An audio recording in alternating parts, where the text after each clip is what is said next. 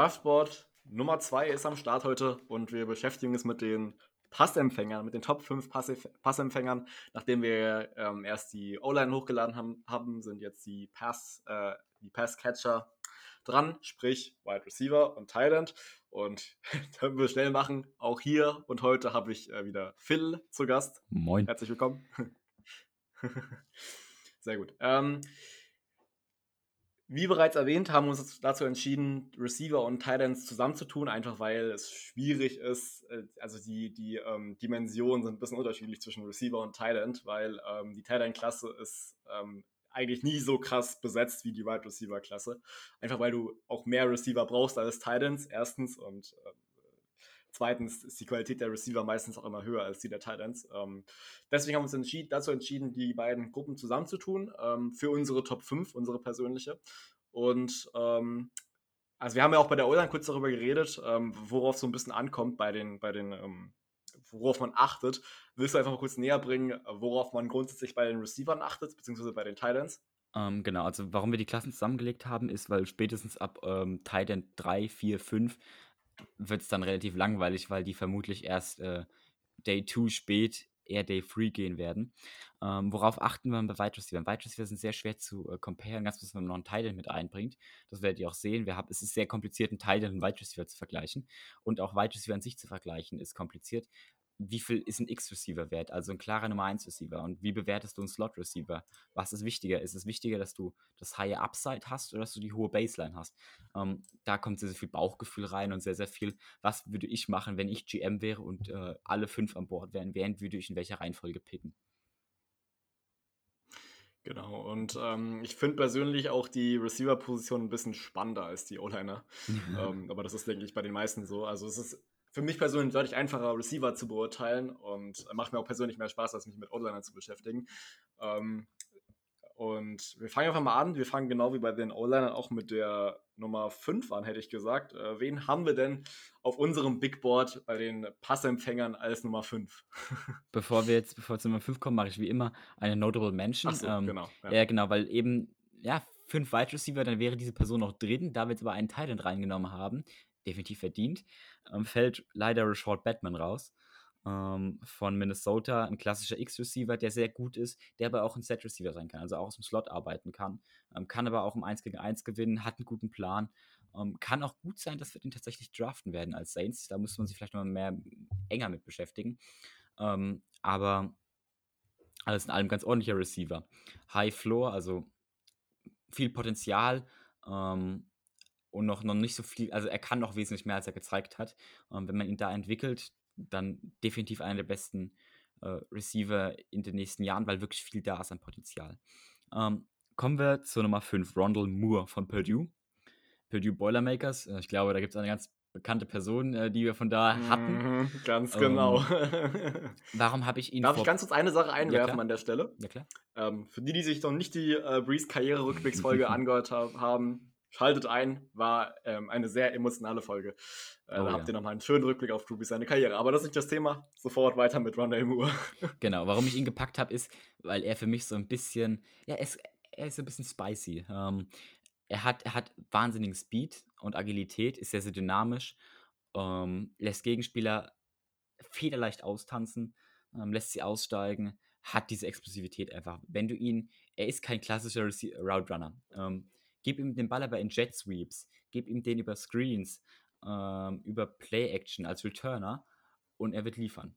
Ähm, ist die Frage, wenn du ein Team hast, äh, das ist für mich kein Erstrunden-Pick wert, aber wenn du ein Team hast, das an Day 2 wirklich jemanden sucht, der noch ein bisschen äh, Dynamik in die Offense bringen kann, der noch ein bisschen äh, als Gadget-Spieler fungieren kann. So ähnlich wie die Carolina Panthers das letztes Jahr mit Robbie Anderson gemacht haben. Ähm, nicht als klassischen, nicht nur als klassischen Receiver, sondern vor allen Dingen auch als Gadget-Spieler einsetzen. Ähm, wenn du das, wenn du ein Team hast, das dafür bereit ist, auch einen Day-2-Pick herzugeben, dann hast du einen echt guten Receiver. Ähm, und ich finde auch, dass Rondale Moore ein bisschen in dieser großen Receiver-Klasse dann doch ein bisschen untergeht. Ähm, Einfach, weil erstens, es gibt ja wirklich auch so viele Talente. Also wirklich, ist, jeder hat es verdient, dass er da mal ein bisschen äh, Anerkennung bekommt, weil ich denke, wir werden in der ersten Runde wahrscheinlich, ich schätze mal, fünf bis möglicherweise sechs Receiver vom Board gehen sehen. Vielleicht nicht ganz so viele, ähm, aber so maximal. Und das ist jedenfalls möglich. Und ähm, genau wie letztes Jahr auch, da waren, war die Receiver-Klasse ja auch ähm, absolut stacked. Und das ist dieses Jahr auch wieder. Und Ronell Moore, über den wird meiner Meinung nach ein bisschen zu wenig sogar geredet. Es wird, es wird ja über jeden möglichen irgendwie geredet, aber über Ronell Moore, das ist ein bisschen abgekühlt alles. Und der ist ja an sich ein äh, sehr dynamischer Receiver auch. Ähm, der halt mit Purdue leider kein absolut äh, gutes äh, Supporting Cast hatte. Also weder auf der Quarterback-Position noch mit Receiver-Kollegen oder so. Ähm, das ist halt so ein Fragezeichen, aber ähm, ich, ich, denke, dass er sich diese, diesen Spot als äh, in den Top 5 auf jeden Fall verdient hat. Ähm, so viel sei zu Rondale Moore gesagt. Ähm, dann gehen wir mal zu Nummer 4 und ähm, da kann ich schon mal ankündigen, könnte den einen oder anderen ein bisschen überraschen. Dann äh, geh mal ja, da wurde ich ganz besonders von so einem Wide, Wide Receiver-Kollegen, der meinte, er könnte den Sprung die NFL schaffen, äh, von so einem lieben Jules, äh, ganz besonders für interner äh, hinterfragt. Ich, ich, muss das ich muss es tatsächlich streng verteidigen. Für mich ist es Jamar Chase an der 4 und das schlicht und ergreifend, weil alle drei oben drüber die Saison abgeliefert haben. Und wenn du eine Saison vom Draft ablieferst, bist du in meinen Augen ein bisschen mehr wert. Ich habe, wie gesagt, auch den O-Liner vorhin ähm, beziehungsweise der Folge, die, vor, die vorne dran kam, hört es euch gerne mal an. Da habe ich auch einen O-Liner reingepackt, den man so vermutlich nicht sieht, ähm, eben auch, weil er sehr wenig Spielzeit hatte und auch sehr wenig Spielzeit vom Draft. Ähm, Jamar Chase, dasselbe Beispiel, verdient bei mir auch den vierten Platz noch, ähm, aber hat halt eben auch wenig Spielzeit. Aber wenn er gespielt hat, er war beeindruckend. Physis. Großartig. Ein, ein toller Receiver, ein toller X-Receiver, der seine Gegner echt besiegen konnte. Was man aber auch sagen muss, ist, er ist kein Speedster. Er, hat, er ist kein Rondell Moore. Er, hat, also er rennt keinen weg. Ähm, er schafft Separation und er, er kann catchen auf beeindruckende Art und Weise, aber er ist keiner, der, der so Tyreek Hill-mäßig äh, wegrennt. Und man muss fairerweise sagen, er hatte auch nur ein Jahr. Also er hat wirklich auch nur ein Jahr gehabt, in dem er geliefert hatte. Hatte eine sehr stille 2018er Kampagne, hatte eine 2019er mit Joe Burrow, auch einem sehr, sehr guten Quarterback, muss man auch sagen. Also äh, er alleine ist kein Allheilmittel ähm, hat dann mit einem sehr, sehr guten Quarterback äh, die Recordbooks geschadet und war wirklich, war wirklich übermäßig dominant. Hat dann aber sich für 2020 äh, geout-opted, opted out. Und äh, ist 94 Kilogramm schwer, 1,83 Meter groß ähm, und bei uns der Platz 4. Um, ja, also zu, zu Jamar Chase würde ich auch gerne ein bisschen meinen äh, Saft dazugeben. ähm, und Chase ähm, ist so, es ist wirklich ein sehr physischer Receiver für seine Körpergröße. Also er ist nur 1,83 groß, also das ist ungefähr so groß wie ich bin. Also sprich, ich, äh, ich bin jetzt nicht der Größte in meinen Augen von dem her. Ähm, und er, er, wiegt auch gut was für seine Größe. Also ich denke mhm. mal, das ist so ein perfektes Verhältnis, was das angeht. Und die Top 4 ist auch bei uns so eng beieinander. Also die, wär, also die, die wir in Top 4 haben, werden sehr wahrscheinlich alle in der Top 10 gepickt. Also könnte gut sein zumindest. Ähm, und Chase, was, was mir an Chase sehr aufgefallen ist, also der also jedes, gefühlt jedes Mal, wenn er den Ball bekommt, dann ist es auf einer, auf einer Go-Route oder auf einer Slant-Route, ähm, was auch seine hohe ähm, Yards per Reception-Rate ähm, an, angeht. Ich glaube, der hat 21 Yards per Reception gehabt 2019, was absolut krank ist. Also, das ist ja wirklich echt viel. Auch damit ein Big Play Receiver, der dir auch wirklich in wichtigen Situationen den Ball fängt. Und ähm, der auf jeden Fall sich einen Top-Spot im Draft verdient hat, aber eben äh, diesen Opt-out gewählt hat, im Gegensatz zu ähm, den meisten Receivern, ich glaube, es gab wenige, die sich für einen Opt-out entschieden haben bei den Receivern in der diesjährigen Receiver-Klasse. Und das, das ist halt das Fragezeichen. Er hat bei seinem Pro Day gut sich gezeigt, muss man sagen. Ähm, aber nichts ist wertvoller als Spielerfahrung und von der sollte man einfach so viel wie möglich auf dem College gesammelt haben. Und du hast gesagt, er hat eigentlich nur eine Saison wirklich abgeliefert, ähm, anders als andere Receiver. Und ähm, deswegen finde ich schon verständlich, dass man sagen kann, ähm, dass der hier auf diesem Bigboard in Anführungszeichen nur auf Platz 4 ist, wo ihn auch viele anderen eigentlich an 1 oder an 2 haben. Und ja, das mit Joe Burrow ist auch ein guter Punkt. Äh, Wäre ja extrem lustig, wenn die Bengals dann vor dem Dilemma ständen, ähm, Sewell oder äh, Chase oder halt oder ein anderer Receiver. Ähm, also ich, ich würde auch sagen, an, an, Bengals, an der Stelle von den Bengals ähm, solltest du gucken, wo du die Prioritäten dann setzt. Also ob du dann lieber äh, Burrow seinen, seinen alten Receiver zurückgibst oder ähm, dann lieber ihn beschützt. Das ist noch mal eine andere Diskussion, in der wir wahrscheinlich nochmal mit dem Mock-Draft von uns, was bald hoffentlich kommen wird, für die erste Runde äh, diskutieren werden und dort auch nochmal mit uns auseinandersetzen werden. Ähm, gehen wir zum dritten unseres Wide Receiver-Tight End Big Boards. Äh, ja, dann Jalen Weddle. mal los. Ja, ich, ich fange an. Jalen Weddle. Ähm, ich glaube, da auch ähnlich wie Rondell Moore, äh, Speed und Agilität sind seine Hauptverkaufsargumente. Aber was er halt auch hat, ist, ist Route Running. Also er ist besonders ein, ein ausgezeichneter Route Runner. Ähm, jetzt nicht im Sinne von einem Jerry Judy oder sonst wem, ähm, der jetzt nur über Route Running kommt, aber er kann Routenrennen. Also es ist nicht so, dass man sich da denkt, okay, äh, der hat nur Speed, aber Routenrennen ist jetzt eher so noch so flapsig, sondern das ist wirklich ähm, sehr, sehr viel Speed, sehr viel Agilität, aber auch ordentliches Route Running ähm, ist weit entwickelter. Was auffällt, ist, dass er weniger als 1000 Cold Snaps hat. Das ist so der erste Punkt, der ihn so ein bisschen wackeln lässt, weswegen man ihn auch theoretisch unter Jamar Chase hätte äh, setzen können. Ich habe ihn wirklich nur drüber gesetzt, weil er diese Saison gespielt hat. Ähm, die beiden schwanken im Mock-Draft im Prinzip beide auf drei gleichwertig, weil eins und zwei sind andere Dimensionen momentan noch. Ähm, und was man ihm auch anrechnen muss, dem Mann aus Alabama der 83 Kilogramm schwer ist und 1,78 Meter groß ist, dass wir immer die Daten noch immer reinkriegen. Ähm, er hat immer hinter einem guten äh, Spieler performt. Also er ist nur ein Set-Receiver, ein C-Receiver und kein klassischer X-Receiver, der so ein Double-Team bekommt, sondern er steht meistens hinter der LOS und hat damit einen freien Release und ähm, hat immer hinter Leuten wie Devonta Smith, Jerry Judy und Henry Rux gespielt. Also auch Leute, die dann mal äh, die Coverage auf sich genommen haben und ihm da drunter Räume ermöglicht haben ist spannend zu sehen, wenn er dann zum Beispiel zum Team geht, ähm, das jetzt offensiv noch nicht so viele Waffen hat, wie er dann da äh, eingebaut wird und eingebunden wird. Das ist so mein großer, großer Kritikpunkt, den ich ihm, ihm gegenüber habe. Und da haben wir wieder das Thema Spielzeit und wie wichtig Spielzeit ist. Ja, waren auf dem Weg für eine sehr, sehr gute 2020er College-Saison, hat sich dann aber leider verletzt und war damit für den Rest der Saison relativ früh schon raus. Hat auch, wie ich schon bei Chase eben gesagt habe, eine echt absurd hohe Zahl an Yards per Catch. Also ich glaube, ich schaue kurz nach, Moment. Ähm, 21,1 Average. Also äh, das ist absolut krank. Wirst du in der NFL wahrscheinlich so nicht auch nicht erreichen. Also es ist kaum möglich dort, dass du ähm, so eine hohe Anzahl, was das angeht, äh, anbringen kannst. Ähm, aber Waddle, das ist halt schwierig. Ähm, dass du perfekt gesagt, dass er, dass er immer hinter einem Top-Receiver gespielt hat und Alabama, ich würde sagen, die Wide Receiver University schlechthin über die letzten Jahre. Wenn man sieht, was da alles für Talent herkommt, das ist wirklich unfassbar. Ähm, und Waddle, ich mag seinen Körperbau sehr. Also ich bin, ich bin der Meinung, dass, dass, er, dass er so ein, dass er so ein extrem, ähm, dass er wirklich extrem Erfolg haben kann ähm, vielleicht nicht zwingend in der, Top, in der Top 10 gehen wird, vielleicht ganz knapp danach, aber auf jeden Fall in der ersten Runde. Ähm, er hat Talent, ähm, ist aber fraglich, wie er sich von der Verletzung, die er erst hatte, äh, erholen kann. Sonst hat er, denke ich mal, sehr gute Voraussetzungen und ähm, gehört ohne Frage, ohne Frage zu den besten Receivern der Draftklasse.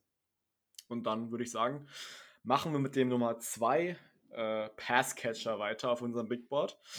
Das darfst du dann weiter ausführen. Ja, klug angeteasert mit Passcatcher.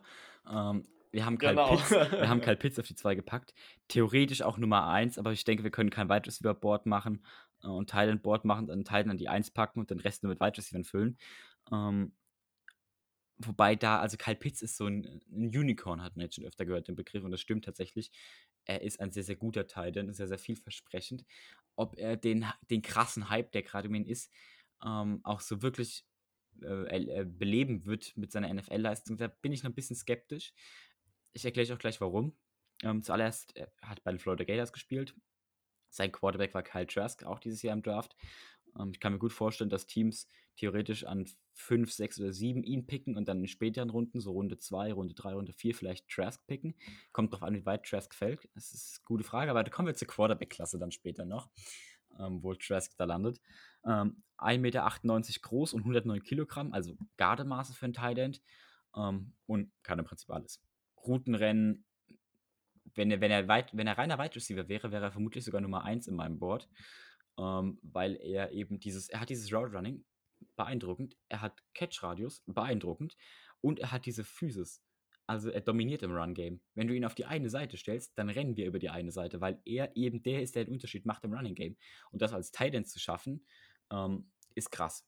Also das als Wide wäre natürlich auch krass, aber das als Tight End allein schon so zu schaffen, ist beeindruckend. Und es gibt einen Grund, warum die Florida Gators Offense über seine Seite prozentual immer mehr gelaufen ist als über alle anderen Seiten, also über die andere Seite. Ähm, ne? Hat auch eine Armlänge, die da wirklich sehr, sehr vorteilhaft ist für, für den Catch-Radius und fürs Blocken. Also ist wirklich, ist wirklich sehr gut. Warum wir jetzt, bevor du, bevor du gleich kommst, warum ich gesagt habe, warum ich vorsichtig, mit, mit, vorsichtig bin mit seinem Hype, äh, kann ich Beispiel aus dem letzten Jahr anbringen. Letztes Jahr Isaiah Simmons. Ähm, ich weiß nicht, wer sich an den Namen noch erinnert, ist jetzt aktuell bei den Cardinals, fliegt aber so ein bisschen unterm Radar. Ähm, war Hybrid, Linebacker, Safety, Cornerback, hat irgendwie alles gespielt können, hatte die perfekten Körpermaße, äh, war schnell, war wendig, war agil, hat das Feld gut gelesen, hat Interceptions gefangen, Tackles gemacht. Wie ein Himmel, also war wie im Himmel mit dem.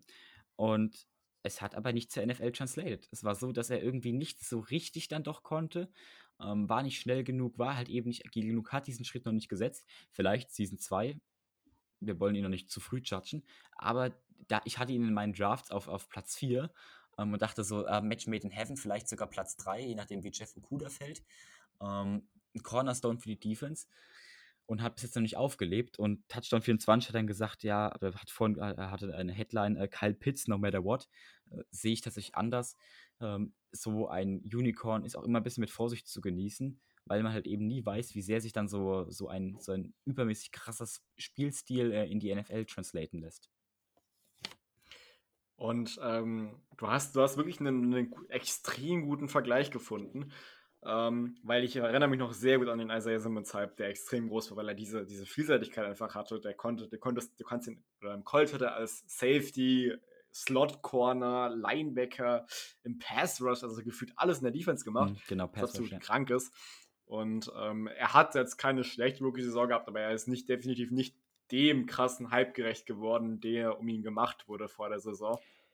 Und äh, Deswegen immer mit Vorsicht zu genießen, aber ich persönlich bin der Meinung, dass, dass äh, Kyle Pitts einer der, der, der besten Titan Prospects seit Jahren ist. Also du siehst selten extrem gute Titans, die über Jahre gut liefern. Also so ein Travis Kelsey, ähm, äh, wie heißt er? George Kittle, genau. Oder ähm, was weiß ich, ähm, Jared Cook. Rob hm. Gronkowski siehst du selten. Also siehst du wirklich selten solche ja. extrem guten Titans, die über was Jahre aber, liefern.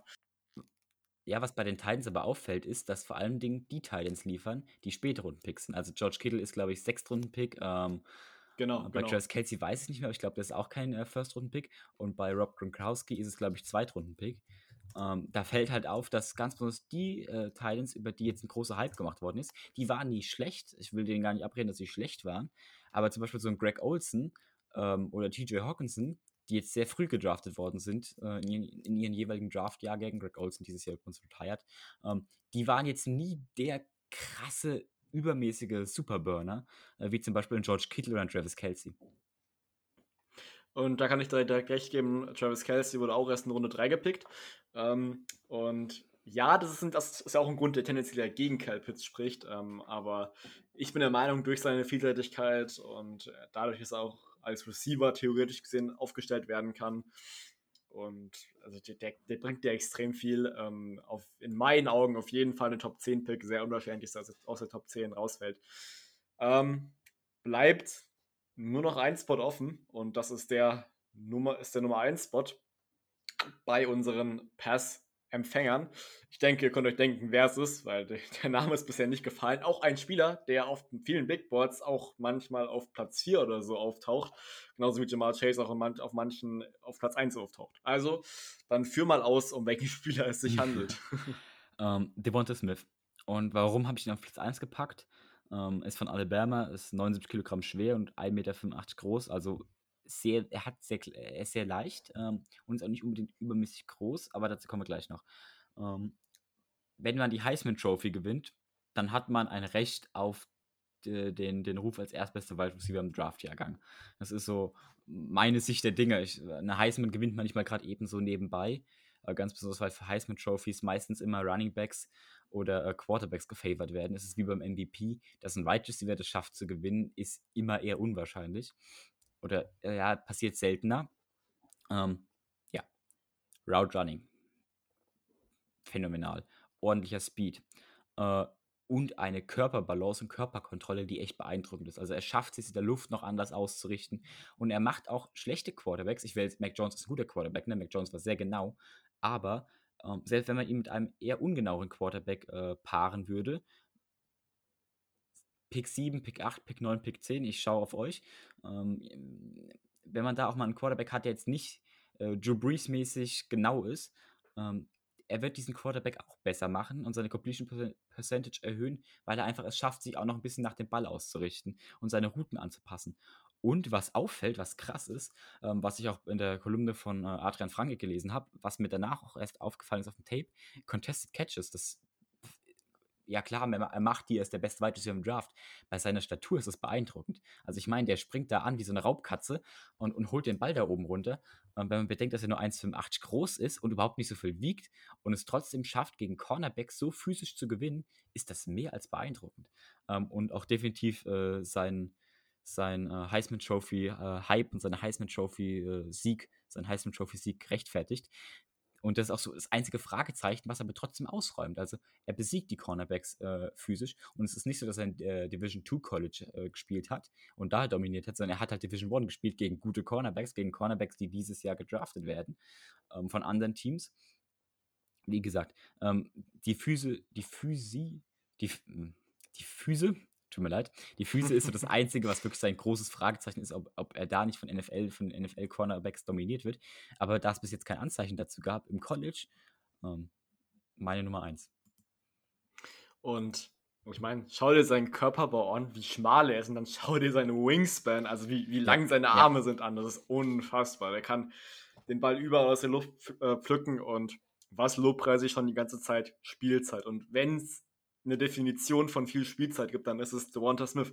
Hat vier Jahre jetzt College gespielt, also wirklich bis zur Senior Season durch, hat sich gegen äh, das NFL-Draft letztes Jahr entschieden, was sich absolut gelohnt hat. Also ich meine, wenn du dann im Jahr darauf die Heisman Trophy gewinnst und doppelt so viele Catches hast und nochmal 600 Yards mehr, 10 Touchdowns mehr, dann hast du definitiv alles richtig gemacht. Und ähm, mich, also ich, er, es wird viele an ihm gezweifelt, wegen seines Körperbaus eben. Und das ist halt auch nicht der klassische Receiver-Körperbau, weil er halt eben so schmal ist.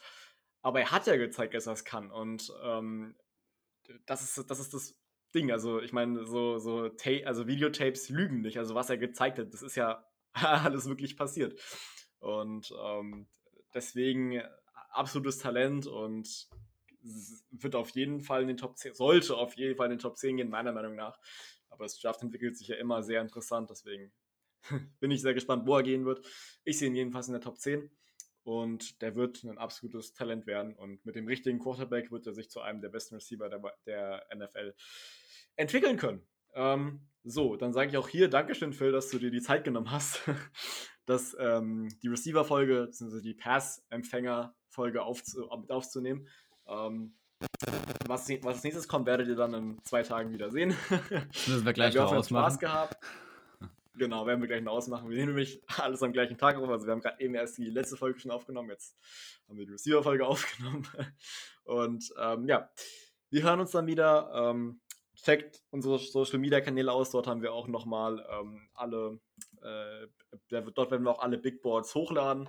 Und auch diese Folge beende ich natürlich mit unserem wunderschönen Schlachtruf. Who that?